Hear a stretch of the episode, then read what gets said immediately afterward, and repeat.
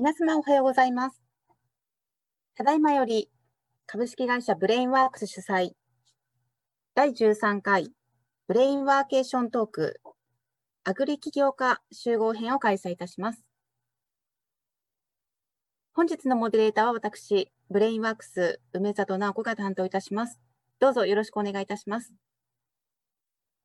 本日は農業ビジネスをされていらっしゃる起業家の方々をパネリストとしてお迎えをし、農業ビジネスの課題や可能性、魅了されていること、そして企業の体験などをお伺いいたします。パネリストの皆様には後ほど自己紹介のお時間をお取りさせていただいておりますが、開催に先立ちまして、本日ファシリテーターを務めます株式会社ブレインワークス代表取締役近藤昇よりご挨拶をさせていただきます。皆様、おはようございます。ブレインワークスの近藤昇でございます。今日は第13回ブレインワーケーショントークということで、えー、お話をしていきたいと思います。まあ、最近この土曜日が、えー、恒例の時間になってまいりましたけれども、今日はアグリ起業家集合編ということでさせていただいてます。で、まあ今日もですね、まあアグリ起業家といっても本当に、えー、多様だと思うんですね。もともと農業がね、あの多様であるゆえに、まあ、アグリ起業家ということで一括りするのはとても難しいと思うんですが、特に今日はですね、国内だけじゃなくて、まあ、新興国にも精通されていたりですね、もう活動を、えー、広げようということで、えー、まあ、東南アジアからアフリカというようなところまでですね、動かれているような方々にお越しいただいております。まあ、後ほどそれぞれの方々からですね、ご紹介いただくとしましてですね、まず私が、まあ、今日のこういったアグリ起業家の方々に集まっていただいた趣旨といいますかね、その話をしたいんですが、まあ、実は私も、徳島の、農家出身でですね、まあ、今なぜか弟がですね、鳴門金時という、まあ、さつまいもを作ってるんですね。まあそんなものですから私ももう結局生まれてからずっと農業に何らかで関わってきてるわけですけどじゃあこの私が会社を作ったのが28年前で、まあ、ブレンハウスとしてじゃあ例えば野菜を作ったことがあるのかとかですね、まあ、そういうことにおいては今現時点でもないんですけれども、まあ、結果的にベトナムとかアフリカとかまあ、そういうビジネス活動の中で農業の関係の方々とのつながりがまあ日増しに増えていくということと、まあ、もう一つはこの地球全体の食の問題だったりですね環境の問題とかさまざ、まなところで、まあ、人間がこう生活するにあたっての、まあ、基盤ですよね、まあ、基本的なところ、まあ、命に関わることでもあるので、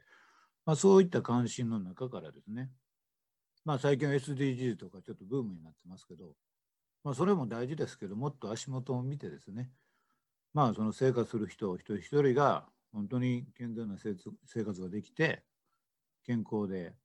楽しい人生が送れるというようなことを前提にですねこの農業ビジネスが世界中でねいい形で発展していったらいいなと、まあ、そのように日々思ってます。まあ、それと同時にやっぱり農業の担い手っていうのはそうそう簡単にね、えー、増えてはこないと。まあその就職的立場からいけば人気職種ではないと。でじゃあ今日のこの起業するということで言っても、まあ、起業の魅力っていろんなことがありますけどやっぱりその世の中を変えるとかあるいはこう今の良くない仕組みをね改善するとか、まあ、いろんな動機があるんですけど、まあ、なかなかこの農業という、まあ、第一次産業全体の印象がそうですけど、まあ、かっこよくなかったりねスマートじゃなかったりね、まあ、あるいはこう苦労だけが目について大変なんじゃ大変なんじゃないかというようなこともありますよね。まあ、もちろん起業するということで大変じゃない業種はないとは思うんですけど、まあ、そのようなことを日々考えています。で、まあ、最後にじゃあ近藤昇は農業を知ってるのかと言われたらまあ、体は覚えてますね。あの小学校低学年から約10年間、まあ、親父いなくなったんで、悪口言うわけじゃないですけど、本当にこき使われましてですね。まあでも後になって考えてみたら、ねあのまあ専業農家ではあるんですけど、まあ、労働を誰がするかといえば家族がするっていうのは当たり前で、まあ、振り返ってみるとねあの自分が起業して何年も経ってから、まあ、いいかいい環境でね育ててくれたという言い方は変ですけど、まあ、そういう経験があるので今でもこうやって農業のことに関しても強い関心があるだけじゃなくて自分で何かこう関わりながらね農業ビジネスを少しでも良くしたいというのもありますし、まあ、起業家としてもですねこう物を作るっていうことですよね。特にその自然と関わりながら物を作る大事さまあ最近はもう IT とかねテクノロジーとか金融とかこんな方向のばっかりの話が目立つ世界になっちゃって、私はこれは常々いけないと思ってるのでもっともっと人間そのものの根源であるところのねやっぱりそれこそ地について、ね、人間が生きてきたっていうこの土地土地ですね。土台の中で人間がまたね、土と関わったり、水のことを考えたり、植物のことを考えたり、その上で自分たちがこう、食べるっていうことだと思うんですけど、まあそのようなことで、まあこういう機会がね、まあ一人でも多くの方々がつながったり、何かこう、え学びになったり、あるいはこう私自身もそうですけど、今日参加の方々がいろんなフリーディスカッションすることによって、また面白いネタを発見したいなということで、もう今日本当に多彩な方々なので、とても楽しみにしております。ということで、私の、えー、ご挨拶と、まあ、あの、進行役としてのお話を終わらせていただきます。よろしくお願いいたします。はい、ありがとうございました。それではパネリストの皆様、お一人ずつご登場いただきまして、自己紹介をいただきます。まず、鎌手義明さん、よろしくお願いいたします。はい。よろしいでしょうか。はい。え、ー、と、皆様、はじめまして、えー、ことおこし未来塾やってます、鎌田と申します。私は、あの、一番搾りなどでご存知の方も多いと思うんですけど、某ビール会社でサラリーマンをしていた経験がございますので、アメリカのポートランドで経験したこうワインの祭典で、マーケティングへの考え方にこうすっかり魅了されたことから、まあ、40歳で農業生産法人しようって決めて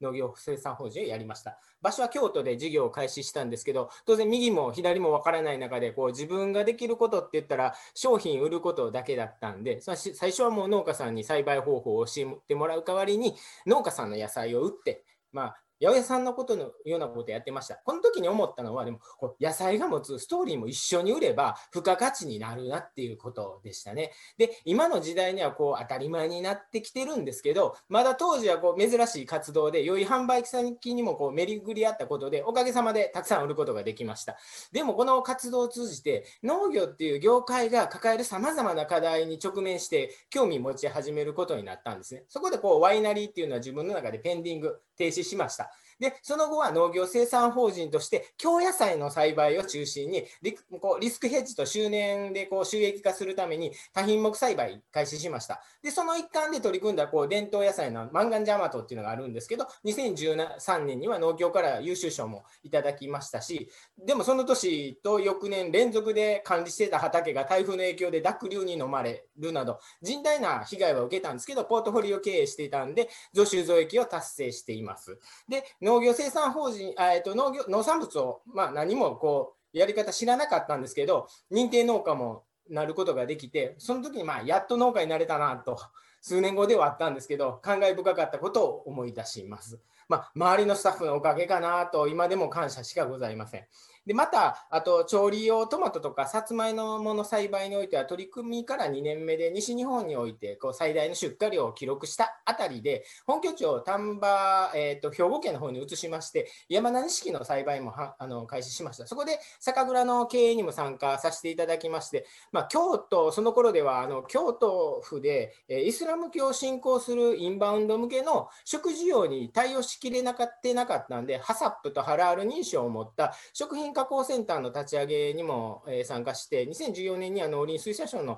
フードアクション日本アワードっていうのがあるんですけど、そこで優秀賞をいただけるまでに成長することができました。その後は、え、自社商品のブランディング化加速させるために、包材開発とか包材デザインするために、東京のデザイン会社とジョイベンジョイントベンチャーを作って、え、リリースすると、こう成城石井さんとか紀ノ国屋さんとか、まあ、高級スーパーで取り扱いが決まってしまいまして、今度は原材料が足りなくなって、生産者団体急遽立ち上げて、加盟農家のブランディングも一緒に行うような活動をスタートさせていただきました。この生産者団体の立ち上げと同時にこう地元の運送会社も買収して、自社物流も構築することで、まあ、量販店、センターへの直納も手掛ける事業も開始しました。こんな感じで事業を拡大させてきたというよりは、舞台裏は継ぎ足し継ぎ足しで、なんとかやりくりしていたっていうのが実情でございます。で、2015年8月にはこう,、えー、台湾で、えー、日本全国から集まった物産展みたいなのがあったんですけど、最終3日間連続で売上1位記録しました。で、無名のメーカーが一番になったっていうことで、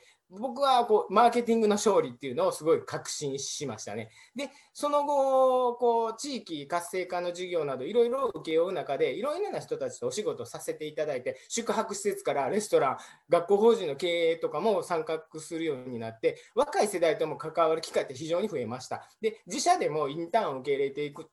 中で、次の世代バトンをどう渡していくんだっていうことを真剣に考えるようになりました。で地方には事業継承とか、えー、地域交通の課題などこう都市部とは違う課題抱えてますしもっと広い視野で考えても環境っていう側面においてもこう課題は山積みなのかなと。で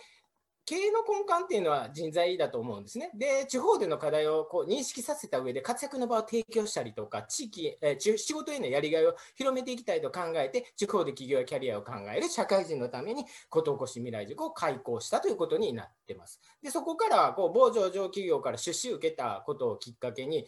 海外におけるアグリ事業運営を受託して、そのまま農業生産法人の方は売却するということになりました。で、まあ、とにかく起業してから売却するまでの約7年間なんですけど、すごく忙しくて、すごく失敗して、すごく成長した期間だったなと思います。あの私の、えー、自己紹介以上という感じになります。よろしくお願いします。はい、ありがとうございます。それでは続きまして、岡本明弘さん、よろしくお願いいたします。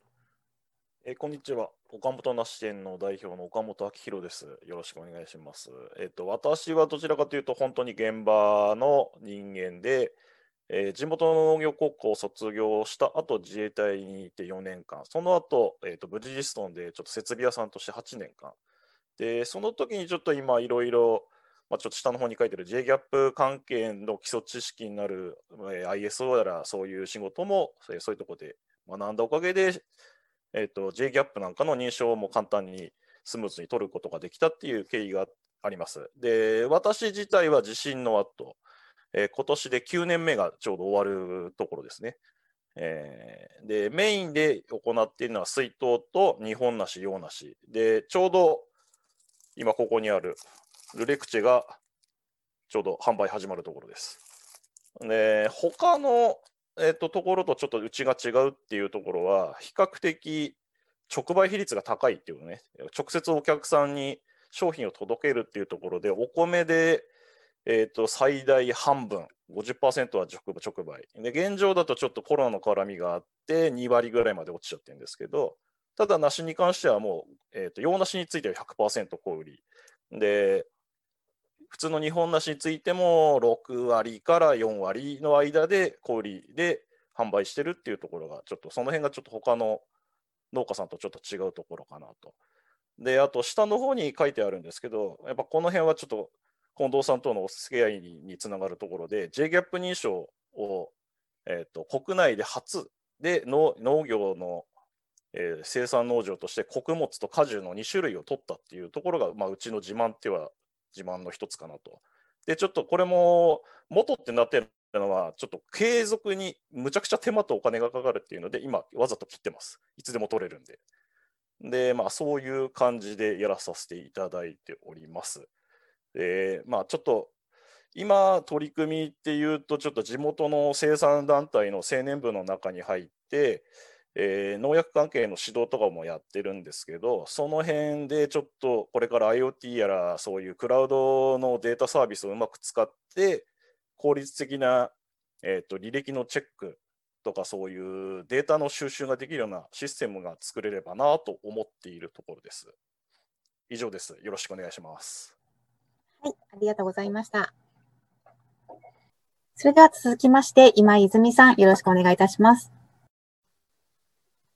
え皆さん、こんにちは。株式会社フォンアグリライフの今井と申します。え私はですね、実家が、えー新潟の南魚沼なんですけれども、えー兼業農家をしていたところからですね、あの農業がすごく身近なものになりました。小さい頃からすごく手伝いとかもやってきたので、あの農業は身近なもので楽しいっていうイメージから農業に対してはスタートしたんですけれども、あの今の仕事につながるきっかけとしましては、小学校夏休みの自由研究で友達が食品添加物と着色不良について調べてきた発表を聞きながら、なんかなんて無意味なことをしてるんだろうなって思ったのが始まりで、やっぱりあの家で作ってるものに関しては、極力農薬を入れないようにとか、わざわざ色をつけないのに、普通に美味しく食べれているのに、市販されているものがそうじゃないっていうのを知ったときに、何かしなければいけないんじゃないかと思い始めたところから、食と農業というのがキーワードになっていきました。はい。で、あの、まあ、事業をスタートするにあたって、いろんな方にお話をお伺いさせていただく中で、やっぱり食べてるもので体が作られているのに、自分が食べてるものに対して全然気にしてない人が、あの、すごく多いなっていうことを感じたところから、フードリテラシーを高める活動をしようということで、その地元の、あの、地元で作っているお米、南魚沼産コシヒカリの特別栽培米と原農薬で作っているお米を甘泉と名付けまして、そのお米の販売からスタートさせていただき、で、あの、食のイベントで実際食べていただいたり、食べ比べていただいたりするイベント開催したりですとか、あの、どういったものを食べたらいいというような、あの、知識をお伝えするようなセミナーですとか、ワークショップなどの開催をさせていただく中で、食べる、作る、知るというのを、えーキーワードにですね、今、あの活動させていただいております。はい。で、その中で、えっと、今年の3月からですね、新たにオンラインサロン、おこメンバーという名前でスタートさせていただきまして、そこでは、あの、Facebook のインスタページの方でですね、あの、食の知識、栄養素とかの知識を発信したりですとか、あとは、あの、各地域でこだわって作っていらっしゃる農家さんのご紹介をさせていただいたり、あとはもともと、あの、私の地元で行ってきた農業体験、田植えとか稲刈りっていうのを農業体験で行ってきたんですけれども、そういった体験を各地域で、あの、サポートツアーという形でお手伝いをさせていただくツアーというのを今後展開をしていくと考えておりまして、そこの今準備とかをさせていただいています。で、このコメンバーで、まあ、何がしたいかっていうところは、やっぱりあの各地域で作っていただいている生産者の方と私たち生活者ののマッチングというのをしていきたいということで、あの、進めさせていただいてるんですけども、やはり今まで、あの、私のその地元の方でも、田植え稲刈りにご参加いただいていらっしゃいただいている方には、あの、こういう場所で作ってるんだよとか、こういう作業があるんだよとか、こういう大変さがあるんだよとかっていうところが、やっぱり実際来ていただくと、すごく感じていただける部分がありまして、あの、それを知って食べるのと知らずに食べるのって、全然、あの、ありがたみも違うし、美味しさっていうのも変わってくると思っているので、そこの、あの、農業の現場っていうのをより多くの方に、あの、知っていただいて、体験していただいて、で、あの、普段自分が食べてるものに対して、あの、まあ、感謝の思いを持ちながら食べていただきたいなっていうところを、あの、広げていきたいと思って活動させていただいております。本日はどうぞよろしくお願いいたします。それでは近藤誠二さん、よろしくお願いいたします。株式会社ブレインワークスの近藤誠二です。えー私が農業というものに関わったといいますか、まあ、目覚めたというのは、まだここ4年ぐらいでして、まあ、実はベンチャー企業で、えーまあ、農業資材と言ってもいいんですけども、土壌改良剤、え粘土鉱物、まあ、要はマイナスイオンを常に持ってる粘土鉱物と、えーまあ、ピートモス、まあ、そういったものをうまく実は特許技術で、えー混ぜたものを、まあ、これ自然由来ですからこれを、えーまあえー今ある土土壌、まあ、長年使ってると当然栄養分も減るし、まあ、あのだんだんこう、まあ、いろんなあの化学物質も使うということで、えーまあ、病んだ土になってくる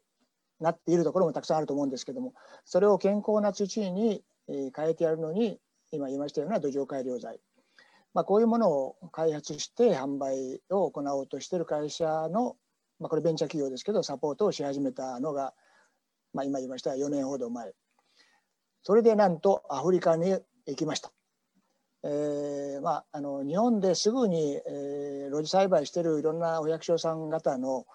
えーまあ、土土壌ですね。それに対して、えー、全然、えー、わけもわからない、えー、農業をやってきたこともない人間が持っていってもこれは不可能なのでまずは未開の大地というか、うんまあ、一番最初に行ったのはナイジェリアに行きまして、まあ、そこの、まあ、世界的にも有名なあの研究機関の中の、まあ、農場というか、えー、そういうところで、えー、こういう土壌改良剤を使うと穀物まあ野菜もそうですけど、まあ、一番はやっぱり食料として必要なのは穀物なので穀物の収穫量収量を上げるのに、えー、これはいけるんじゃないかなと、まあ、私もそのベンチャー企業の一員としてというか、えー、乗っかってしまったというか。まあでも実際にできることはできるんですけども、えー、まああの当然ま費用がかかるということもありまして、まあ、実際その後継続してナイジェリアの仕事にはかかってませんけども、えーまあ、やはりそのこれからの課題として、えー、収穫量がまあ非常に少ないところそれはどういう原因なのか土なのかやっぱりその雨季と寒気があって、まあ、灌漑の施設が日本のようにうまくできてないとかですねで収穫量も日本に比べればまあおよそ3分の1ぐらい、えー、例えばですけど1ヘクタールあたり、えー、何トンという形で表現するんですけども、まあ、アジアの米米作米作地帯とか日本とかいうところに比べればナイジェリアでも米は作ってるんですけどもですけども非常に収量が少ない。まあ、あのそんなところで、えー、何か貢献できることがないかというのが一番のスタートでして、まあ、その後いろいろ農業法人とつながっている方との出会いもいろいろあり,、えーまあ、ありますので、まあ、今日そういったあお話も含めてさせていただければと思います。はい、よろしくお願いします。はい、ありがとうございました。それではパネリストの皆様、再度ご登場をお願いいたします。フリートークを開始えー、してまいります。はい、皆様、ありがとうございます。えーと、もういきなり早速、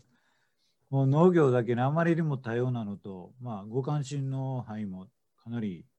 広かったり、ご専門特化されてたりと いうことで、もう興味津々ですし、私の責任が重大というよりも、今日は無責任に好きなことを聞かせていただきますね。で、まあ、あの、脳外に関してはさっきお話したように子供の頃体で覚えて最近なんて頭で覚えてるんで間違ってるぞということもいっぱい私はあると思いますのでその前提でまあとはいってもう農業って考えなあかんことっていっぱいあるなと土種水とか、まあ、環境農薬肥料まああまりにもその作るという行為だけでもものすごい広いじゃないですか。これ、まず岡本さんに聞きたいんですけど、こんなね、学ばないといけないというか、知らないといけないことがいっぱいある中で、よくやってますねっていうね、こう多すぎますよね。こうなんか仕事って、そこまで多くないよねという気しますよね、普通ね。自分の場合、親父からのやっぱ受け継ぎがあったのと、あの、うん、変な話、昔からこういう条件がいいっていうのは、あのー、やっぱり自分も自衛隊時代に新潟にいたんで、新潟の田んぼとか気候がどうなってるとか、うん、そういうのはやっぱり肌で感じてるんですよ。うん、例えば寒暖差があった方が、プラス、えーと、海からの潮風があって通気性がいいっていうのがやっぱりお米だとすごい重要なところなんですよね。特に、えーと、と当熟期間蒸れ蒸れちゃうとどうしても虫も多くなるし、逆にその風の通りが悪いっていうことは農あの農薬使う時も通りが悪いんですよ。うんそういうところにつながってくるから、やっぱり地域に合ったものだから、まあ、前回も言ったと思うんですけど、適材適所じゃないんですけど、本当に条件付けが、えっと、やっぱり整ってるところっていうのは、本当に少ない能力で作れるんですよね。それが土地であったり、うん気候であったり、もしくはそのあった品種であったり。うんだから、極論を言うと、本当に農業はあ本当に適材適所っていう言葉が一番近いのかなって、そうやっぱりその外れたところで無理やり作ろうとすると、そこですね。そう、それこが一番重要だと思うんですよ。だから、どこで自分がものを作るのかうんっていうのがやっぱり重要になってくるんで、その場所に合った品種とか、だからお米の中でも無理くり商品性が高いコシヒカリを作ろうじゃなくて、うん例えば乾燥に使う品種を新たに作るとか、そういうところをやっぱりやらないと、うんあの低コストにものをちゃんとしたものを作ろうっていうと厳しいですよね。おー農業は適材適所であると。まあ、あれですよね。地産地消ということそうですよね。で、言われてみたら、多分難しい方向から見過ぎてるのかもしれないね。そうですね。今岡本さん言われたみたいに、まあ、それってだから、自然環境で生まれ育った人は強そうですね。うんだからそこに住んでる人じゃないと細かい状況ってやっぱ分からないんですよ。うーん。あのお米なんかだと一番重要なのって本当に、えっと花がついて受粉する時期なんですよ。そこが抜けたらもう実に入実が入らないんでどんな植物も一緒ですけど、その状況でどんだけいい状況その品種の特性がそこに合ってるかではっきり言って決まっちゃうんですよ。うん、じゃあ例えば岡本さんが見ず知らずアフリカにボーンと農業やってねって言われたとしたら何年かかかりますか？そのいやー最まあ、最低1年いないとその気候がわからないんで、うんうん。だからそのネックになる時期とか一回作ってみてその花が咲く時期どういう気候なのっていう一番ネックになる部分がどうなってるか。うん。でその前後って極端なこと言うとごまかし効くんですよ。うんうん。水のやり方だったり、えー、とそういう冠水のやり方でもカバーはできるしうん。例えば屋根かけちゃうとかうんうん。そういう小細工が使えるんだけどその受粉の時期だけはごまかしが効かないんですよ。まあ岡本さんとねよく話させてもらうと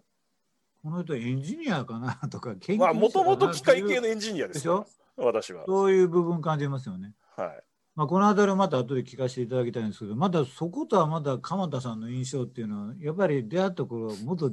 DJ だったという印象が強いので。大学生の頃な でもねそう出会った頃10年以上前ですけどねもうキレッキレのもうゆ俗に異業種参入というかそれまで農業やったことなんか全くないですよね。全くないですよ。で、全くの素人の状態でうん入ってました。そういう時に一番こうなんていうんですかねブレずにやったことって何なんですか？こういやもうあのの岡本さんとの質問とも近いんですけど。話にもあったんですけど、僕とか素人だから、素直に適材適所ではないですけど、うん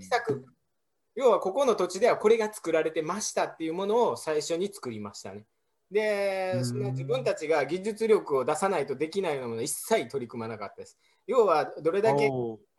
僕はもうバイヤーと近しい存在だったので、バイヤーが求める品質とバイヤーが求める価格、これも分かってるわけじゃないですか。だからい無理くりこうストーリー性を作り上げて、えあのこういう事情だから高く買ってくださいねじゃなくて、こういう事情のもんだけど、この価格で売ってるんですよの方に僕らは主婦としてやってた感じでしたね。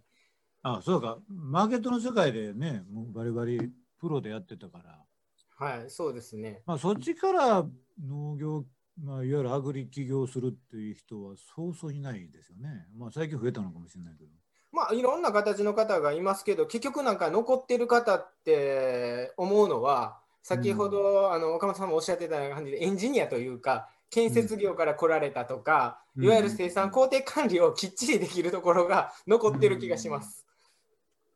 おまあ鎌田さんのようなねそういう農業アグリ起業家が増えたら嬉しいようななんかえらいハードルが高い業界になってしまいそうですね。いやいやいやいや、そんなことはないと思いますよ。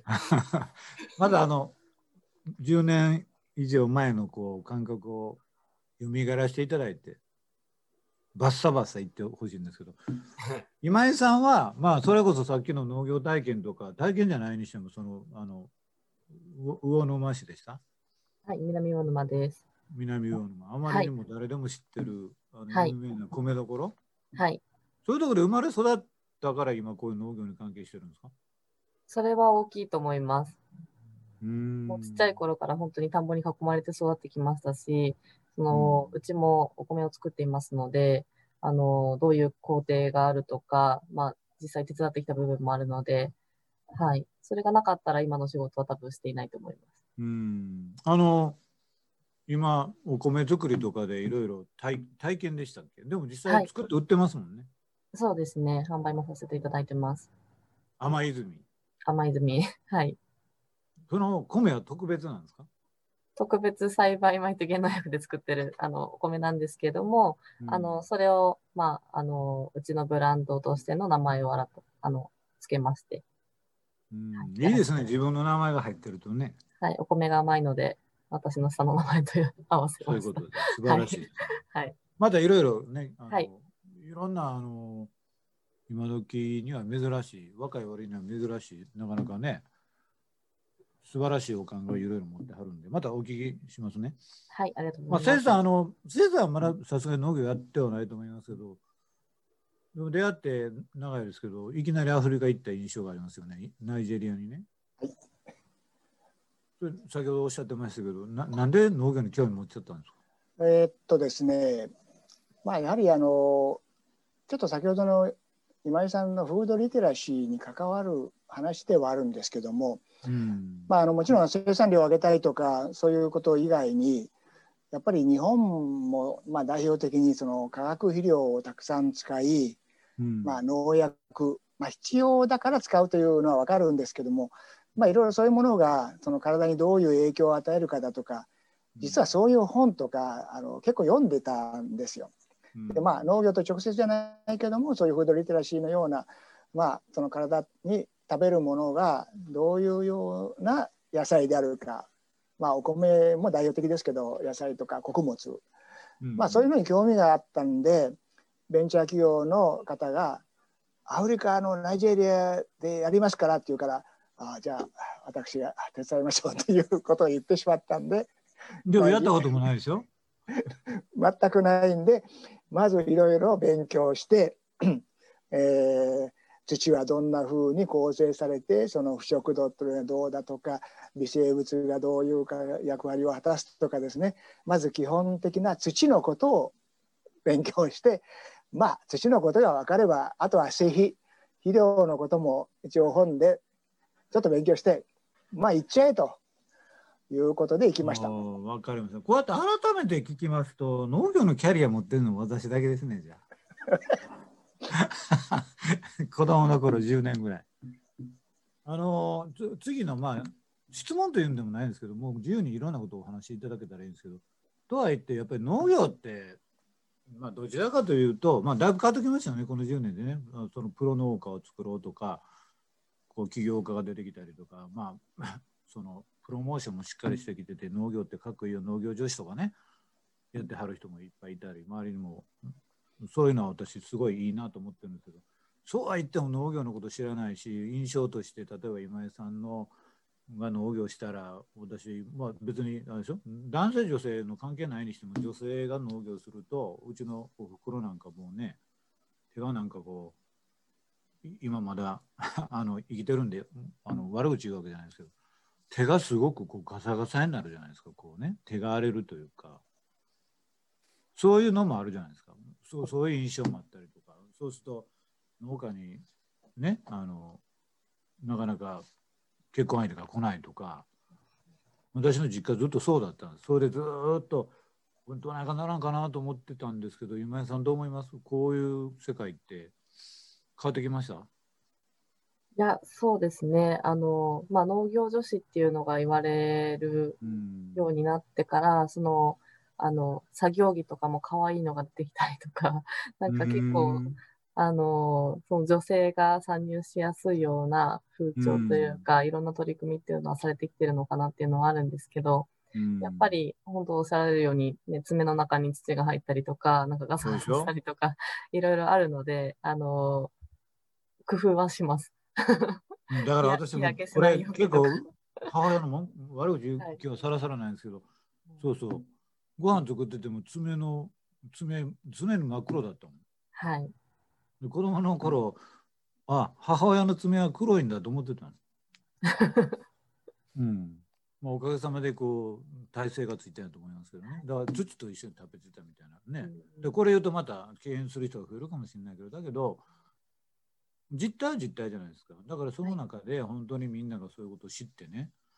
どうするかっていうただ単にこう なんか憧れの職業ですって作るのも違うと思うし、まあ、この辺り鎌田さんは本当にあの起業されてねいろんな社員の方と一緒にやってた中で女性の方もたくさんいてはったんでしょ？うちは半数ぐらいは女性でしたし、うん今社長やらしやってもらってるのが女性です。えー、それはもうそういうことを考えて結果的になったんですか？結果的、うん、そうですね、けあのー半々です。結果的にもなりましたけど、まあ、適任だったっていうところもありますよ。うんだから私の子供の頃の印象っていうのはその嫁いできたから農家だったから仕事するっていうパターンじゃないですか。でも鎌田さんがそうやって農業ビジネスやってた時は全然違うんでしょ？し収納というか。そうですね、あのー今、その社長やってもらってる子も、元サントリー、やっちゃっていいのかな、サントリーの子です。言っち。ゃいましたね。はい。僕はもう言っちゃいますけど、キリンビールの人間でしたし、もともとライバル関係で一緒にやり始めたっていうところがあったんですよね。うん、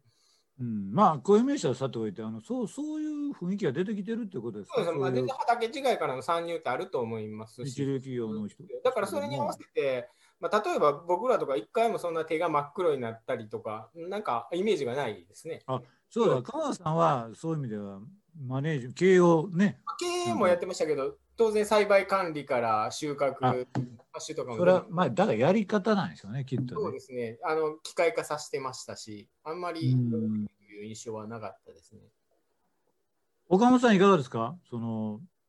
女性っていう面で言えば、うちなんか8割以上雇用で使ってるパートさんなんかもう女性なんで、うん。で、変なし、うちに来てる人って結構、まあ、もともと私、ブリヂストンにいたんで、そこの定年退職者の受け入れ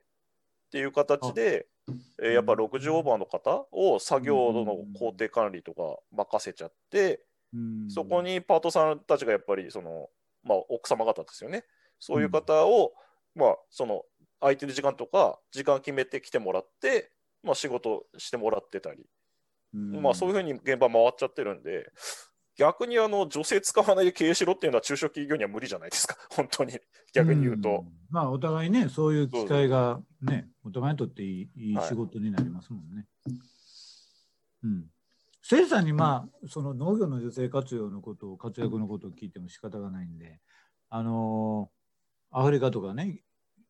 アジア行かれるじゃないですか。はいでやっぱりその現地にもねもうたくさんの人がもうほとんどの国が第一次産業中心だから農業従事者が多いじゃないですか。そうですね。こういう彼らと接してて、それぞれの新興国の未来ってどういうふうにイメージされます？うん。まあいろいろあのまあもちろんその女性が関わってる男性が関わってるそれは置いといて。やはりその新興国特にアフリカも、まあ、ナイジェリア行ったりルワンダ行ったりケニア行ったりで、まあ、農業の現場で私が田んぼに入ったわけではないので、まあ、ごく限られた情報ですけどもやっぱりその雨季寒季が寒季が長いとか、いろいろそういうことに関してなかなか取り組むのにまあお金かかる話なのでやっぱり悩んでるところは新興国はそのアジアのそのメコンデルタはいいかも分かりませんけど川が大きな川が近くにあってそこからもう移管外水いくらでも引いてこれるとか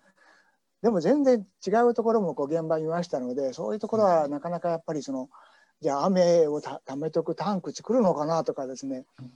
そういう苦労はあの現場のちょっとこう見た感じでは。水を運ぶね。そうなんですみ水がない期間はどうしたらいいんだと。いや考えひ引いてあの川から川なんかありませんとか言われたりして、そうですよ。最近ねうちでルワンダに会社あるでしょ。それでこうルワンダのことを伝えるビデオの中にね、まあ、農業をテーマに実際のあれがままをね日本人に分かってもらおうと思って発信したらその中に私もそれを見てはい作ってほしいと依頼した側がびっくりしたんですけど、おっしゃるように、ひ広い広い畑にね、こんなバケツでうん、ちょっとした堀から水を汲んで、それをひたすらかけてるんですよ。それはかけてんですか？こうやって。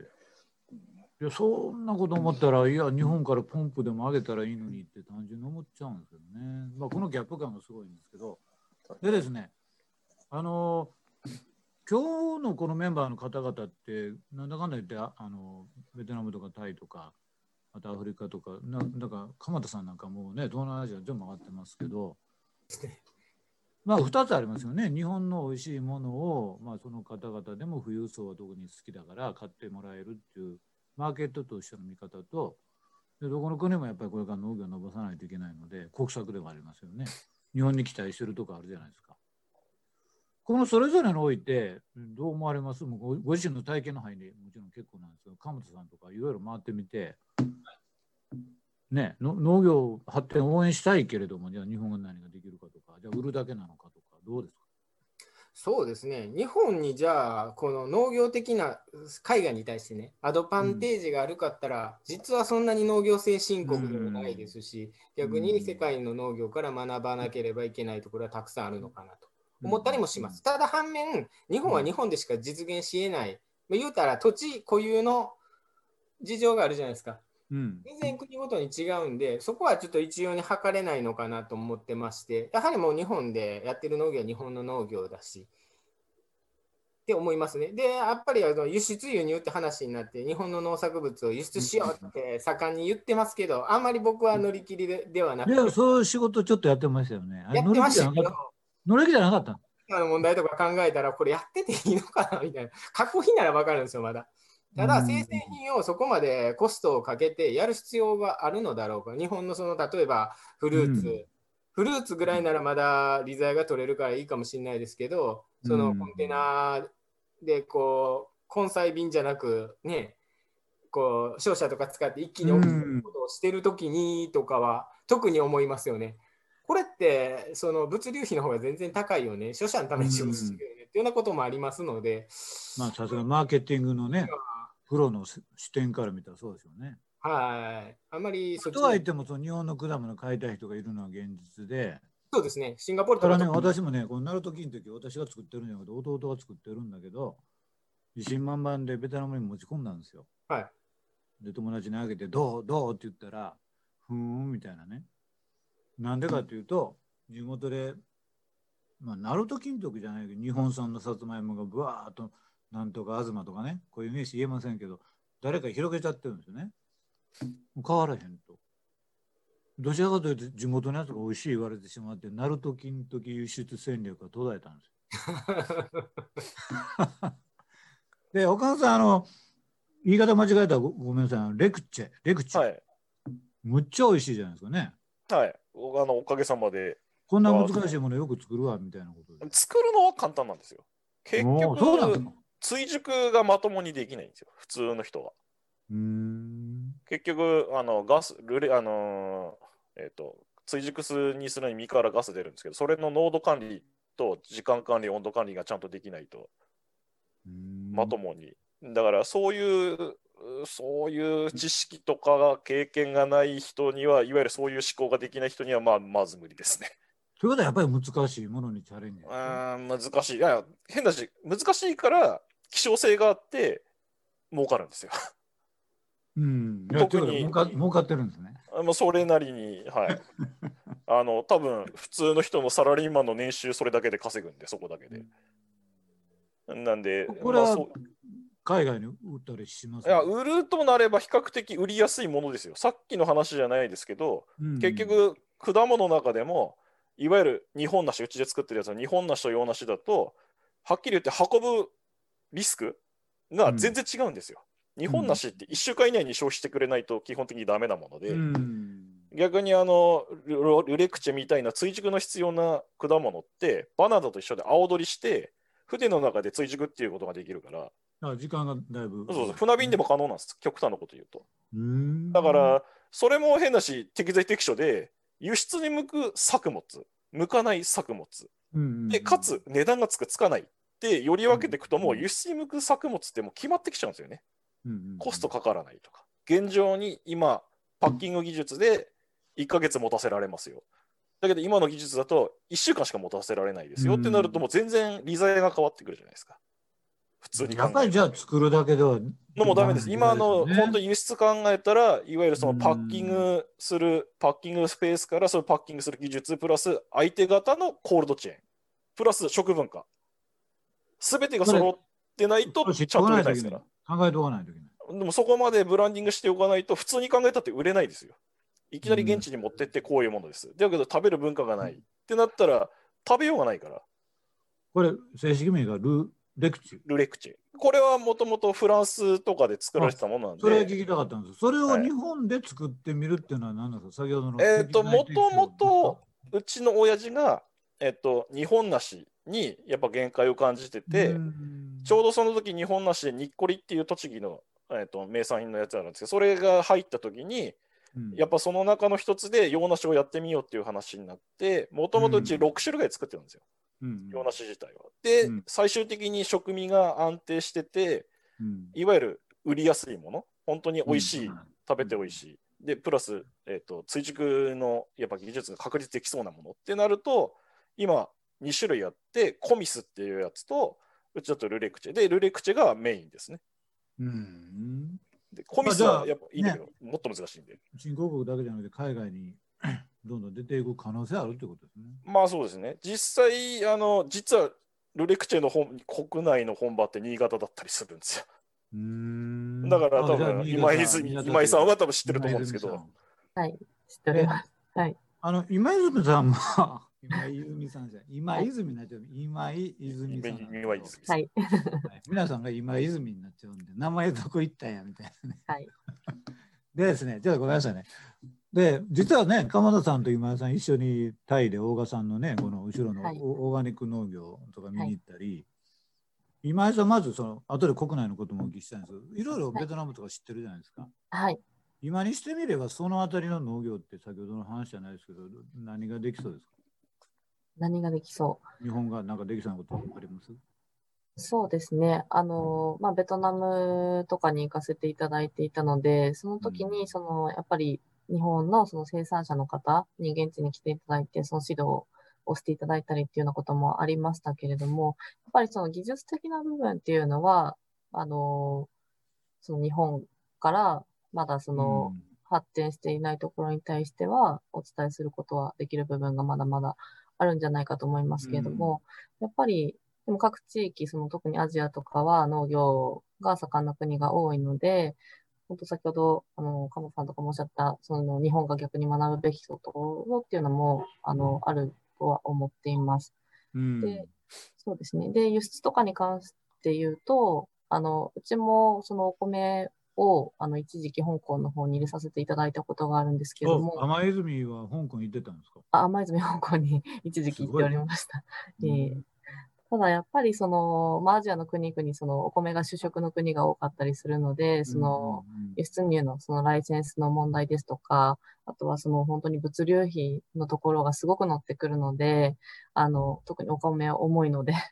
あの、そこが乗って、さらにその購入される方に、やっぱりそこって反映されてきてしまうと思う、価価格で反映されてしまうと思うので、そこまでしてやるべきなのかどうかっていうのはちょっと思う部分があって、今はちょっと海外の方はあのストップさせていただいてるんですけども、やっぱりでも現地でその生活されてる日本の方々が日本のものを食べたいっていうニーズもありますし、あとはその現地の方々がやっぱり日本のものを食べたいよねっていうところのニーズはまあ少なからずあるとは思うので、そこに対してまあどのぐらい輸出というかしていくのがいいんだろうっていうのはちょっと難しい部分ではあるなとは思ってはいますけども。はい。今お聞きしててちょっとあること思い出しました実はうちもそういえば新潟のコシヒカリだったと思うんですけどコシヒカリの。ベトナムにライセンスを取ってい。入れてたんですよ。23年。でうちのレストランで使ってたんですねそしたら気づいたらそのうちあの地元のジャポニカ米に変わってたんですよね それはなんでそうなるかっていうとまず日本から入れるのは高いっていう理由とベトナム人が別に現地でやってるジャポニカ米がむちゃ美味しいっていう話があったりね。だからそういうのって結構もう微妙なところかなというふうに思いますね。でですね、せいさん、あの、まあ、とびきりの質問の前に、実は私ね、ちょっと一つだけ、あのセミナーネタだったんですけど、最近使わなくなったんで、ベトナムで本当に、まあ、社員がね、十数年前、私、あの、スーパー行って、テカテカのリンゴをよく食べてたんですよ。ベトナムのスーパー行って、ピッカピカのリンゴ。そしたら、男性社員がね、近藤さん、それ食べてた？ら死にますよって。ななんでや？って言ったら、それは中国産だからって今頃言った物騒ですけど、中国産だから死にますよって言うんですよね。ベトナム人は中国人が作っただろうそういうものは食べたくないと。それは全く売れないはずだからまあ買う人もいるんだろうと。でじゃあベトナム人が作ったらどうなのって言ったらそれも嫌だと。信用できないから。じゃあその中そういう背景でみんな日本人が作る野菜とかそういう果物安心安全だって思い込んでるんですよ新興国の人は。せいさんこれ本当ですか？日本日本本当に安心安全なんですか？いや違いますね。多分違いますか？鎌田さんとかもご存知だと思いますけどももちろんあの今井さんもご存知の通り、まあ、日本はあの野菜にしろ、まあ、いろいろ日本の農業で、まあ、あのもちろんあの専門家の岡本さんには失礼ですけどもいろいろこう長年数十年間、まあ、農薬使ったりとかあのもちろん化学肥料をたくさん使ってるトップの一番使ってる量ではトップクラス韓国と並んでまあ、そういう国ですから、あの私もずっと知らないで確かに過ごしてきたんですけども今言われたような、まあ、典型的なそのベトナムの話ですけども日本が誇れるようなその安心安全なっていうのは本当にわずかだと思います。それで私はアメリカあの、まあ、ちょっとビジネスも少しやってたんであのいろんなスーパーも行くの好きなのであのもちろんお菓子買ったりするのもそうですけど生鮮食品とか野菜とか果物なんかも見るの好きだったんで、うん、でやっぱり結構日本と違ってえこれちょっと半分ちょっとだいぶ色変わってんじゃないのとか、まあ、いろんなもん置いてあるんですけども、であの近藤さんもご存知の通りもやっぱりオーガニックを売り物にした大手のそういう会社もアメリカもたくさんできてますから、ホールフーズとかね。ホールフーズ。そういうとかできてるってことはやっぱりそういう意識も高いから、大川さんはホールフーズに収めてますね。確かそうですね。直接ホールフーズ。そういうところがちょっと見てるとうんまあ日本もちょっと最近は。ごめんなさい、もう生さんがそういうと敵が多くなったらいけないので、まあ、今井さん、この辺りも今井さんがですね、先ほどもあのフードリテラシーのお話もされてますね。はい、これどうすればいいんですか、日本人は。このまあ、食べる私たち生活者もそうですけど。どうすればいい？そうですね、えっと、まず私たちが知るところからだと思っていて、うん、あの何気なくそのまあ売っているものを買っている方がすごく多いと思うんですけれども、うん、やっぱりその農薬の問題しかり、添加物の問題しかり、あの、うん、知ろうとすればわかると思うんです。今、情報がたくさん出てるので。うん、なので、ただそこに対しての関心を、あの、私たちが向けなければ、今まで通りというか、あの、そういうものがたくさん使われる状況ってやっぱり変わってこないと思うので、うんうんうん、なので、まあ、購入するときに、まず裏見てみるとかっていうところからでもいいと思うんですけど、うんうん、どういうものが入ってるとかっていうのを知るとか、どういうところで作られてる、誰が作ってるとかっていうのを知ろうとするところからまず始めるのが必要じゃないかなと思っています。うんあのまあ、大賀さんとかとお付き合いさせていただくと、もうね、もう10年前以上は、ご本人の了解もらってるんですけど、もうオーガニックで世界を救うんだっていうお話だったんですよね。それ大賀さんご自身がお考えがいろいろこう進化されて数年前いやいやそれは近藤さんいやそれだけでは無理だよって。やっぱり両方のバランス当然農薬がないと農業なんかできないしこれだけの人口を賄う食料を作れないじゃないですか。だからバランスを見るっていうことだよねってそれでそれぞれがどういう役割を果たすかっていうようなことをね小川さん言ってはってようやくこれで仲良くなれるかなと思ってたんですけどあの私本当に決してなんていうのこう多様でいいと私は思ってるのでその前提で岡本さんこういうこう私食べる側でいたらあと作る側から見てどう思います？えっと、まあ、うち何も知らないあの大きく言ってないですけどお米に関しては有機もやってるしお米基本的に、うん、あの手のあのうちエコファーマー取ってたりしてるんで原農薬で全部作ってるんですけどで、うんうちなんで簡単にギャップ取れたかっていうと、そういうので全部基礎知識ともデータも持ってて、利益も出せて、っていうところって少ないんですよ、うん逆に言うとね。で、プラス、日本の一般的なあの主婦感覚としてうんあのいろいろ聞くと、お店の野菜、例えばキャベツ、葉っぱ取って虫入ってたら、そこのお店買わないっていうお客さん結構いるんですよ。ですよね。そこなんですよ。極論を言うと。うんで、海外のスーパー行くと、普通に虫入ってたり、ちょっと腐ってても売れちゃうじゃないですか。売れますよそこのそこのそこの極論を言うと、そこの国民性の違いなんですよ。だから日本では通用するんだけど、海外はその文化を知らないから、それでいいと思って、いうふうに売れちゃう。小川さんごめんね邪魔して。いやだから日本も昔そうやったんですそうそうそうそうそう。だから変なし、潔癖症になりすぎちゃってるから、潔癖症になりすぎちゃってるから、日本は。極論を言うとね。ですよね。だからもう外観品質が重視で、もう極論を言うと生産のいわゆるランク付けも外観品質がトップで、その後に安全性、価格っていう感じになっちゃってるから、卸すスーパーさんが。で逆にやっぱオーガニックって言ってる人は、そこがやっぱ安全性がトップに来て、その後価格ってなってるから、そうですね。高くてもまあいいや。まあまあというか高く高い高いからいいというか。そうそうそう。うんうんまあそれがやっぱり大元になってるのかなってうん。。まあ鎌田さんこれ語らせたら多分100時間ぐらい語りそうまあ本当に長くなると思いますよ、これは。あのまあ岡本さんもね。で鎌田さんそのまあ農業に関してもないろいろね長いことお付き合いさせていただいてていろいろ工夫をねこんな工夫してるんやって私もういっぱい印象にあるんですよ。ほらこんな土土使ってないんですよとかこんなこといろいろ。ああ水耕栽培もやってますし、いろんなでも我々水耕栽培よりもっととんがったことやってた記憶があるんでまあそれはいいんですけど。はい、ういうク。鎌田さんから見てさビジネスとして当然成り立たないことには、ね、農業産業っていうのも食べるもんなくなったらどうするんだはいということに行き着くと思う、そどうですか？そういう業種からポンと入ってみてもう長年の課題というかアンバランスというか多分我々みたいなこう何も知らない業からが入から入った人とかあと、うん。先祖代々農家やってる人やってる人との課題っていうのは全く違う状況だと思います。うんもう僕とかは当然こうメーカーの方から入ってきてるわけですから、うんそのあんまりプロダクトアウトの発想ってそもそもないんですよ。だから例えばうちは有機栽培やりましたオーガニックやりましただからこういう風な形で買ってくださいじゃなくて最初にもうバイヤーさんと企画一緒に作ります。うんでこういうのを一緒に売りましょうよみたいな話のところからそこからじゃあいくらで買ってくれますか？これぐらいコストかかりそうですってすり合わせて商品を作るのでそれがスタートがオーガニックの時もあります。有機の時もあります。だから全てが契約栽培みたいな形で流れていくので、そこであまり課題というのは生まれないんですよね。いややっぱりねいや蒲田マジックで日本の農業変わりそうですね。あのみんながやったらそれはバイヤーさんは楽でしょうね。いやそれで思い出したんで私が次にもって言いますけどでもね今ねでもねって言い方おかしいんですけど結局こう日本の私たち消費する側生活者は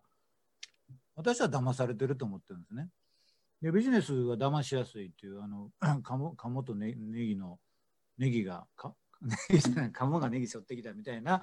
ぐらいネットも使えるし情報をクローズできるしでこれ逆に言うと見える化しちゃったらいいと思うんですけどレストランでもねどことは言えないけど超高級レストランうわーすっごい手作りの美味しいご飯だって言って裏ではいやいやこれねってはいチンしてバッグバッグをチンみたいにねこれは現実じゃないですか。全部じゃないですよ。だからそういうこととセットで明るみにしないと食のことってなかなかねあまりそれやると農家さんだけかわいそうですよね。うん、そうですね。あのす、べてを開示するってあるんであれば、入り口のとこからいろいろ問題はある。でしょ？で私今から淡路島行くんであんまり言えないんですけどこれ本当の話ですよ。淡路島の人に怒られるけど本当に20年前言ってましたもんこの玉ねぎ実は淡路島さんじゃないんだよって言ってた人がいたんですよ。私は断定してるんじゃなくて。それじゃ言いませんけど。やっぱりそんなことって日常で日本でもあるじゃないですか。ありますね。岡本さんどう思います？そういうまあそれはいや淡路島の話は関係ないもう淡路島じゃないですけど某某通販をオーガニックの通販をやってる方で一回話して、何言ってんだこの人って思ったのはうん。そのパートに行ってる奥さんが市場で仕入れて、パッキングしてオーガニックって市場に出てるわけねえだろってオーガニックが、うん。そういうレベルなんですよ日本って。極論を言うと。うん。でさっきその農薬の使用量が増えてるっていう話あったじゃないですか。確かにそうなの、回数増えてるんですけどあれなんで増えてるかっていうと今まで使えてた多品種にあのいわゆる何種類にも虫にも効くとか病気に効く物質が使えなくなって環境規制で、うんうんうん。うんそれでその単剤でその病気しか効かないよってやつ例えば3つあったとしたらその1剤で3つやってたのがそれが3つになっちゃったんです。これで3回になっちゃってるんです。3倍農薬を。そう。形上3倍になってるんですよ。だけど実際は1回と変わらないです、使ってる側の目的としては。うんうんうん。これが回数カウントがなんで増えてるのっていう。特になんで日本のは増えてるのかっていうと、そういうことなんですよね。うん。それプラス、あの、今、ヨーロッパからいろいろな規制が入ってきてるじゃないですか。例えば本当に鉛規制やなんやらかんやら。その絡みのも影響が結構農薬にも来てるんですよ。うんだから単純な回数とか、単えーね、その関数、えーカウントが増えてるっていうのはそういうのが一番ネックにあって、農家側も変なし、法律を守ってる以上、そうなっちゃうんですっていう。ということですね。はいうんでこれはっきり世界的な流れなんであの国ごとに法律が変わってても大まかなやつっていうのは WHO とかから来てるやつがベースになってたりするから、うんあのはっきり言って海外で同じことになってます。いや、私ね、あのこれはもうセミナーネタですけど、これこれも実は、私のネタは全部実話なんだけど、あの十何年前ね、ベトナムの中部高原の田舎に行っての、農地をね、農業見に行ったんですよ。で、まあ、通訳入れて質問したんですよ、その農家やってるおばちゃんに。ここれ農薬使ってんの？って言ったら、当然、売るためのものは農薬使ってると。で、いや自分たちが食べるのは使ってるって使わない、使わない。うちの親父と一緒やみたいな。でもこんこんなんって日本でも常識じゃないですか。だから今岡本さん言われた通りですよね？その分かってても生計立てるとかこう食料を供給するためにこの仕組み上仕方がなかったりね。まあだから農薬が一概に言われるの話ではないんですけど今井さんだからもう全部今井さんにかかってるんですけどフードリテラシーを向上させるためにどうしますか？やっぱり女性が中心になる。そうですね。まあ、やっぱり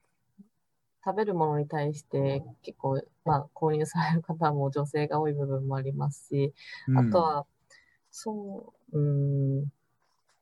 まあ、し、本当さっきの話で知るところから始まるのかなっていうのは思ってますが、うん、その、やっぱり難しいというか、あの、簡単に知れない部分ももちろんあるのは分かっていて、うん隠してるからね。まあ、それもそうですし、その、先ほどのお話じゃない、岡本さんのお話じゃないですけど、農薬1回だったのは3回になりました。実はこういうことがありましたとかっていうのって、やっぱり、普通に回数だけポンって見たら増えてるじゃんってやっぱり思う方が多くて、でもその背景とかっていうところに関しても、そういう説明を受けなかったら知らないと思うんですよね。ああとは、まあ、法改正とかっていうのもあったりとか、いろいろある中で、あの、食って本当に毎日のことだし、こう食べなきゃ生きていけないから絶対皆さん何かしら食べると思うんですけど、そこに対して目を向ける人って本当に少ないというか、だと思うので、そこに対してもう情報発信をしていくしかないのかなと思っていて、実はこうですよとか、あの、まあ、食品の、その、作ってる現場もそうですし、加工されてる現場の話とか、あの、まあ、言える部分になってくるかもしれないんですけど、そういうのをやっぱり私たち側が発信をしていくことで、目を向けてもらう、うんそういうきっかけにするというか、そういう機会を作っていくっていうのが重要かなと思っています。いや、もう今井さんの、今泉さんの役割大きいですね。もう本当に、ついでにブレアースも引っ張っていってください。あの、まあ、今井さんもよく言われる、そこに栄養ですよね。その本当に健康にいいのか栄養、栄養ってよく言われるじゃないですか。だから、その、今、岡本さんどうですか？今の農農作物っていうのは栄養って考えて作ってるんですか？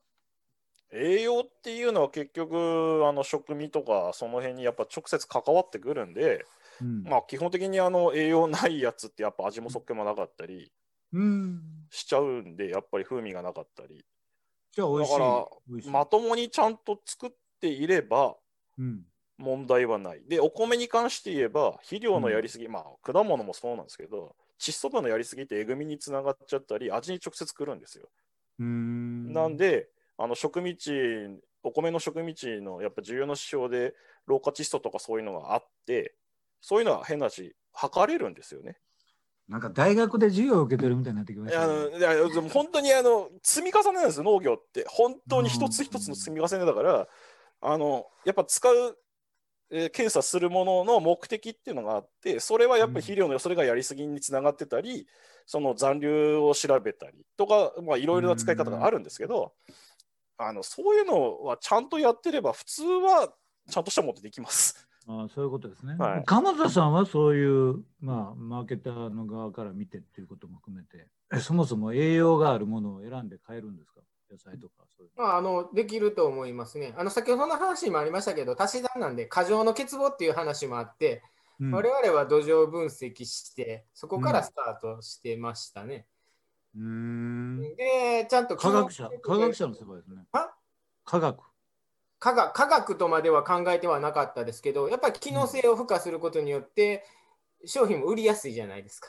例えばリコピン、含有、トマトとかで言うとね、リコピン、含有がにゃあの何々トマトに比べて25%上になりましたみたいな話で売ると売りやすいので、そういった形で、まあ、いやらしい話ですけど、付加価値をつけるために機能性追求してたというのはありで、ます。それを売るときにリコピンいっぱい入ってますって出すわけでしょ。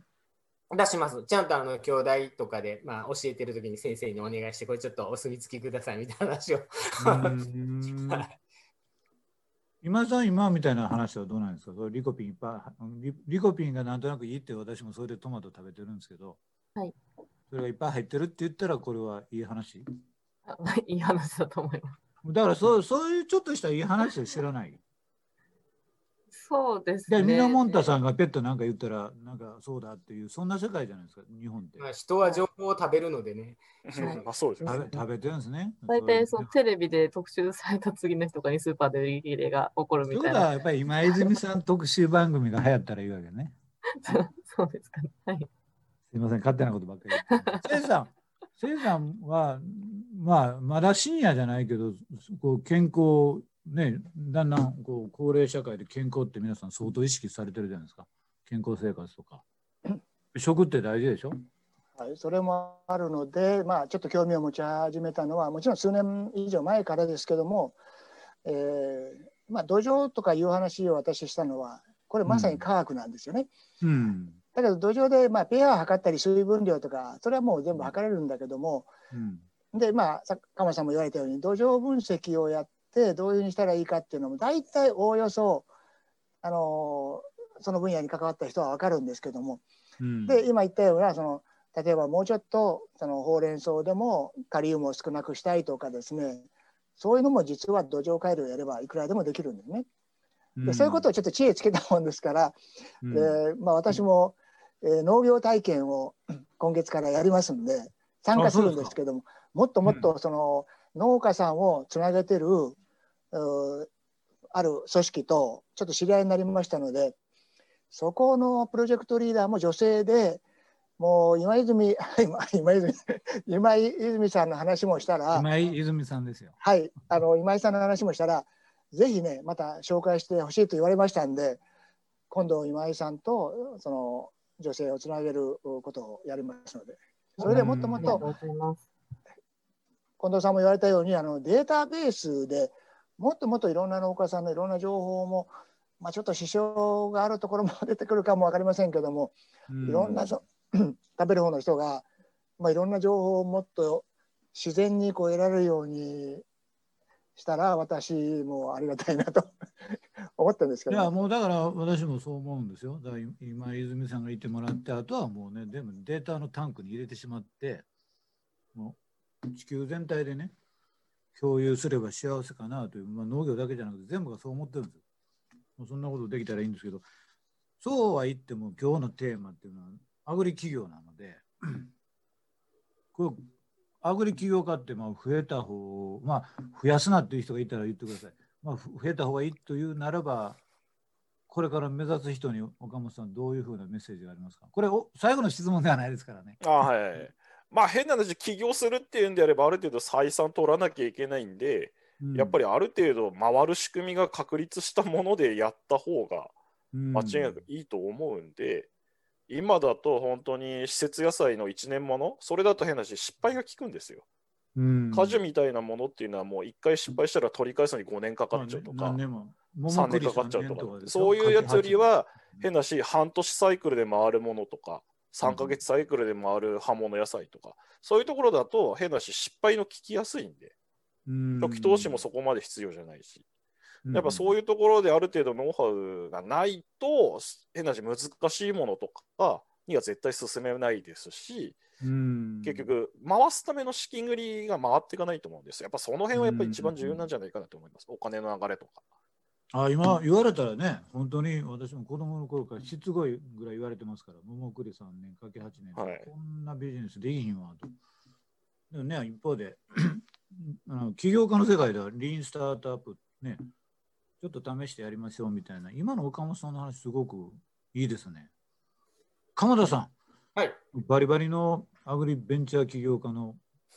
元ですけど、元ですまた。やるかもしれませんが、後輩たちというか、まあね、年齢が上の方もチャレンジされるでしょうけど、どうですか？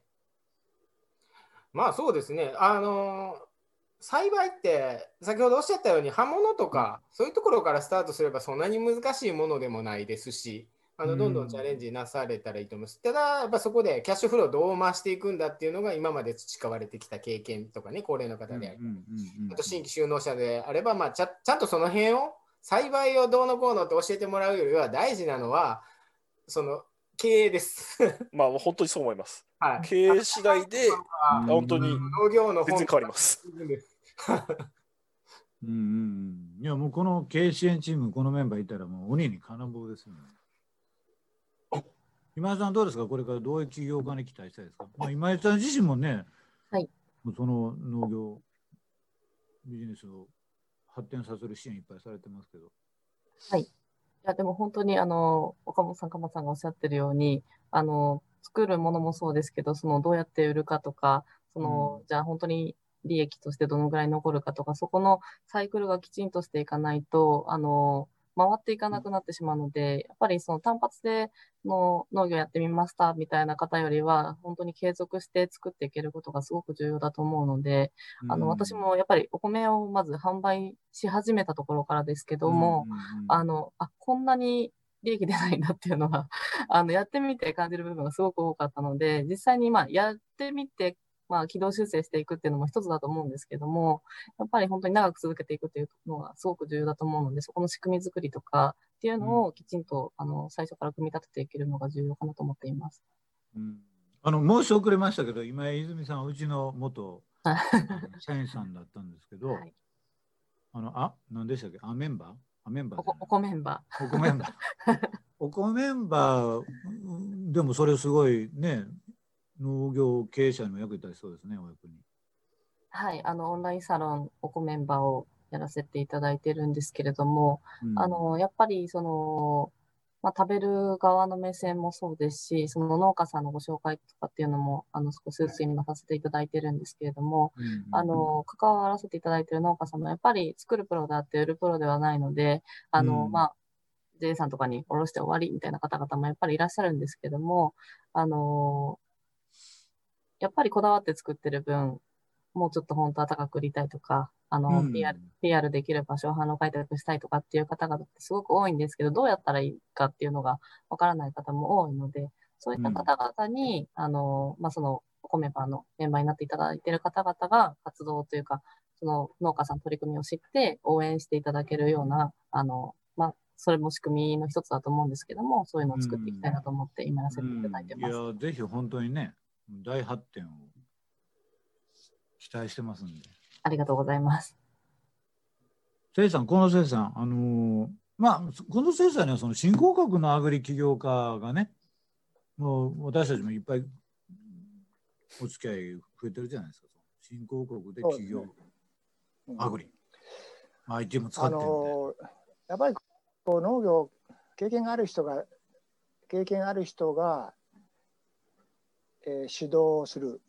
うん。ちょっとそれが必要だと思いまして、ちょっと私ナイジェリアの話しましたけどもうんケニアでもお大豆を作ってる、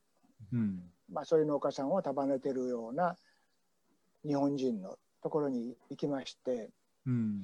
でやっぱりその施肥、まあ、肥料のあ肥料をやるタイミングからそのまあやはりその寒気の時にどうしたらいいかとか、うんまあいろいろそういうところに悩みがある、まあ、その新興国であれば、えー、こう起業家にとっては非常にこうなかなか解決できない問題もあるんですね。でそこを日本の経験のある人日本のシニア、まあ、ケニアに限らないんですけどもナイジェリアもこれからちょっと近藤さんもご存知の伊藤さんも農業をこれからもっともっと広げてやるしまあ今ナイジェリガーナも私の友人のアジマン先生はもっともっとそのあそう伊藤さんは。でガーナもできた作物、えーえー 農作物はやっぱり結構捨ててるんですね。うんということは、えーそれをまあ日本のようにあの一部生鮮生鮮食品のままで売るんじゃなくって加工することも日本はどんどんそういう加工技術から工場もありますけどそういうものがない新興国はガーナしかりなんですけども捨てちゃってるんです。うんでそういうものをなんとかその立ち上げてその企業として立ち上げてやるという手もあるので、まあ、まだまだいろいろなポテンシャルはあるとは思うんですけど、えーちょっと私はそこに行くわけにいかないと思いますけども、うんそういう人たちを集めたいというそうですね。今思いが人も出てきたらね。あります。うんはい、そうですね。あのその捨ててる話ですけど、あの先ほど岡本さんもね、虫がついてたら買わないっていう、その形がいいとか、綺麗な野菜、果物っていうのがね、私は子供の頃の農業体験で、これが大間違いやって今でも思ってるんですけど、最近ブログに書いて反響ありましたけど、芋の毛をむしるうん仕事を私はやっていて、いまだに弟一家はやってるわけですよね。ちょっとやや焼くという進化したんですよ、ぼわっと。で、やっぱりむしってるんです、こうやって。誰が考えてもさつまいも、芋の毛取る必要ないやろって今でも思ってるんですけど、でこんなことはもうマイクにいとまがないじゃないですか。これを、鎌田さんはまず率直にもう何でも言ってくださいよ。これを変えるべきなのか、じゃあ変えるとしたらどうやればいいのか、いや、変わらなくていいというの変わらなければじゃあどうしたらいいのかとか。なるほど。あまりそこで問題点を感じたことがなかったっていうのが、ああ、さすが、それは待ってたんや。はい、あのー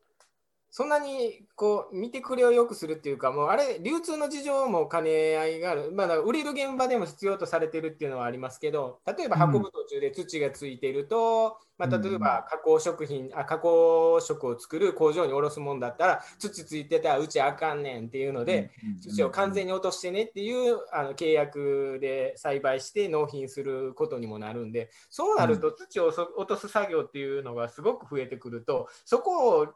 通す作業が普通になるんですよ。だったらあのうんうんうんうん普通に売る時も土を完全に落とした状態で売販売するのが逆にコストが安かったりしたりするのがありますね、販売側の。あそういうことね。あ確かにトータルで見たら、なんとなくこう収まってるような話ですね。確かに。土まぶれのもん持っていったら、それは迷惑ですよね。そうですよ向こうがつまりその認証も持ってはるような工場だとその土がちょっとでもついてアウトなんだというのがあるんで、まあ、ものにもよるし、流通の形態とかいろいろありますね。今井さんどうですか？あの一回デコボン行ったじゃないですか。デコボン行って、デコボンの社長、いじりさんと、はい俺は形がおかしいものを売るんだみたいなデコボンのいじりさん。はい。そうですね。えっと、まあ、形にとらわれずに、やっぱり、あの、考えた方がいいなっていうのは思っていますけど、この前、その、それこそあの、近藤さんのご実家の方にも、実はお伺い、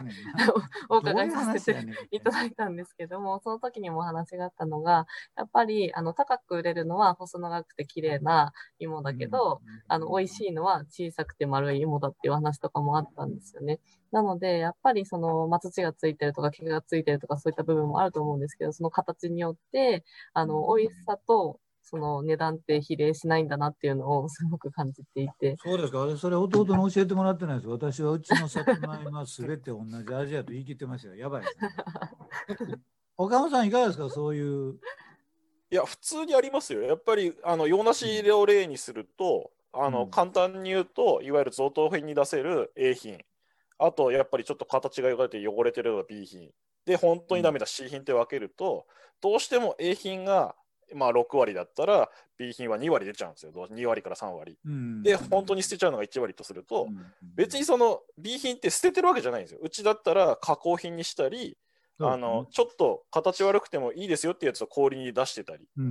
だから別にそれが本当にダメで腐ってるっていうのがなければ全部処理できるようなシステムができてるんであればうん別にそれはそれとして変だしそれで商売してる方もいるわけだからうんわざわざお客さんを減らすようなことはないんじゃないのかなって私は思う。あそれはね、私もそれはね、本当に思うんですよ。子供の頃ね、こう、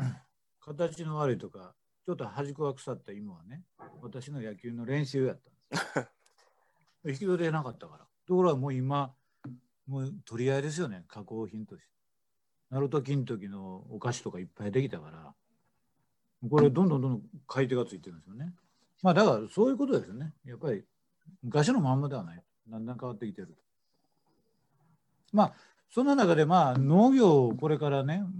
どういうふうになっていくと思います？日本の農業ですけど日本まあ就農者が減ってくるこれは仕方がないで 外国からは一時的には手伝ってくれる人がいるで機械化 IT 化とかありますよねまあだから希望的観測ではこれが改善されてもっともっと生産性上がってっていうことでしょうけど鎌田さんの予測はどうですか？僕はまあこれはまた怒られるような話かもしれないですけど農家はどんどん減ればいいと思ってます。ああ、それもね、んつまり大企業化する、大企業、あ大規模化するかとか、その話も関係しますよね。まあそれもありますね。要はもうちょっと生産力を上げていかないと生産率っていうんですかね。うん。あまりにもコストが高くつきすぎているのが現状じゃないでしょうかね。あの人の面も含めて。もうちょっとうまいということは、もうやり方の改善なんかいくらでもある。やり方の改善はいくらでもというか、ほとんどがやり方の改善じゃないですかね。うん。PDCA なんかやってない。まあ PDCA やってるんですよ。足りないんです。それはやってるね。やり方ね。はい、あと、俗人的すぎて、いわゆるこう事業継承ができやり方の継承ができてないんですよ。だから、そこでいちいちコストもかかってるっていう。だからプラットフォームが一般化したやり方があれば、例えばあの先ほどの J ギャップもそうですし、一律こうですよっていうのがある程度ないと、そのそこでコストがかかってるっていうのが結構現状なのかなと。で、そこにコストかけれないと、どんどん技術が衰えていくっていううんのを目の当たりしてきましたけどね。ある意味で経験と感と度胸みたいな世界ですよね、今でもね。今でもそうですね。あのそういうところはあると思います。我々は逆にこう、全部がなかったから、全部そのデータとか科学的に分析してからね。今井さんどうですか？はい。あの、やっ日ぱり、本の農業の未来。あの、農家さんの高齢化っていうのは本当に今平均年齢70歳ぐらいになってきていて、どんどん就農者も減ってきてる中で、あの、本当おっしゃられるように、あの、本当にその人が作って、こう、勘とかに頼ってる部分っていうのはすごく多いと思うので、これだけ IT 化が進んできているので、そこを、やっぱりもっと、あの、まあ、IT に頼る部分っていうのは今後もっと必要になってくるんじゃないかと思いますし、機械化できる部分は本当にどんどんしたらいいと思うので、あの、そこの効率的に作れるような体制っていうのが今後もっと必要になってくるかなと思っています。あとは、その、まあ、農業に関わるというか、その現場を知る機会っていうのが増えてくれば、その、オーナー制とか、その週末農業みたいな方々も最近多くいらっしゃると思うんですけども、そういう方々が少しでも増えるっていうのは一つありじゃないかなと思っていて、そういう農業に関心を持ってもらうとか、その食に対して意識を向けるとか、そういう方々が増えてくれば、あの、じゃあ、今すぐじゃなくても、あの、まあ、少ししてから、あの、農業に関わってみようっていうような方々も増える可能性があるんじゃないかなと思っています。うん、いや、それ私も大賛成ですね。あの、キッチンにね、こうなんか、ネギかなんか植えといて、伸びてきたら食べるっていうね。それこそベランベランダはちょっと本格的っぽいけど、私それぐらいでもいいと思うね。こう、ないものから光合成で生まれてきて、それを食べる自分とかね。うん。こういう機会もなんか今の小学校とかの授業どうなってるかわかんないけど、ね、私農家だったけどあのそういう授業大好きでした、なん。かあ光合成って何かって実感するじゃないですか。生き物というか、あの、そう。いうのを、はい、育ててるっていうのと、そういうのをいただいてるっていうのが、あの、実感できると思うので、うん。そういう機会が増えればいいなと思います。いいですね。お岡本さんいかがですか？もう規模の大小をの、担い担い手ですよ。うん、あの思ってるのは規模の大小関係なく手取りで500取れない農家は全部なくなって、あの多分経営規模で売上分かりやすいね3000万から上がどんどんできるんじゃないですかある程度。本当によく回るところはどんどんでかくなるし本当に力国化すると思います。本当に兼業で本当に自分のうちを維持するための農家といわゆるちゃんと回ってて確実に手元に500万から1000万残るような農家じゃないと残っていかなくなると思いますそれは何を作ってても関係ないですうん。やっぱりうちの地元を見ててもそうですね。そのガイドラインも分かりやすくていいですね。まあでもこういうふうになんかこうはっきりね自信を持って言う人が増えてきたらもっと面白いですよね。もうこんなんなるでしょうけど何言うてんねん俺はこれを100年やってるねんみたいなね代々そんな世界ですから。生さんも生さんもやっぱりそういう合理的な社会でずっと働いてきてはって農業と先ほど4年前からハマってるとおっしゃいましたけどぜ全然このギャップを感じますでしょ？生さん。はい、あ生さんのの秘策はありますか？農業改革に。秘策？うん秘策はあ生さん、隣の部屋にね、いるんですけど、今日は。はい、ある友人から、えーやっぱりその離農する、まあ、ある、まあ、そんなに大きな規模の あの 稲あの水筒じゃないんですけどもそういうのももう手放したいと。うん。でそうするとその周りちっちゃい、えー農地を こうやっぱりもうちょっとまとめてやることをこれある自治体の話ですけどももうどんどんそういうのをやる担当が決まっててうん。でやっぱり利用していくとそういうのをもうちょっと広くしてでそれを農水省が出してる非常に有利な、まあ、融資とか利用して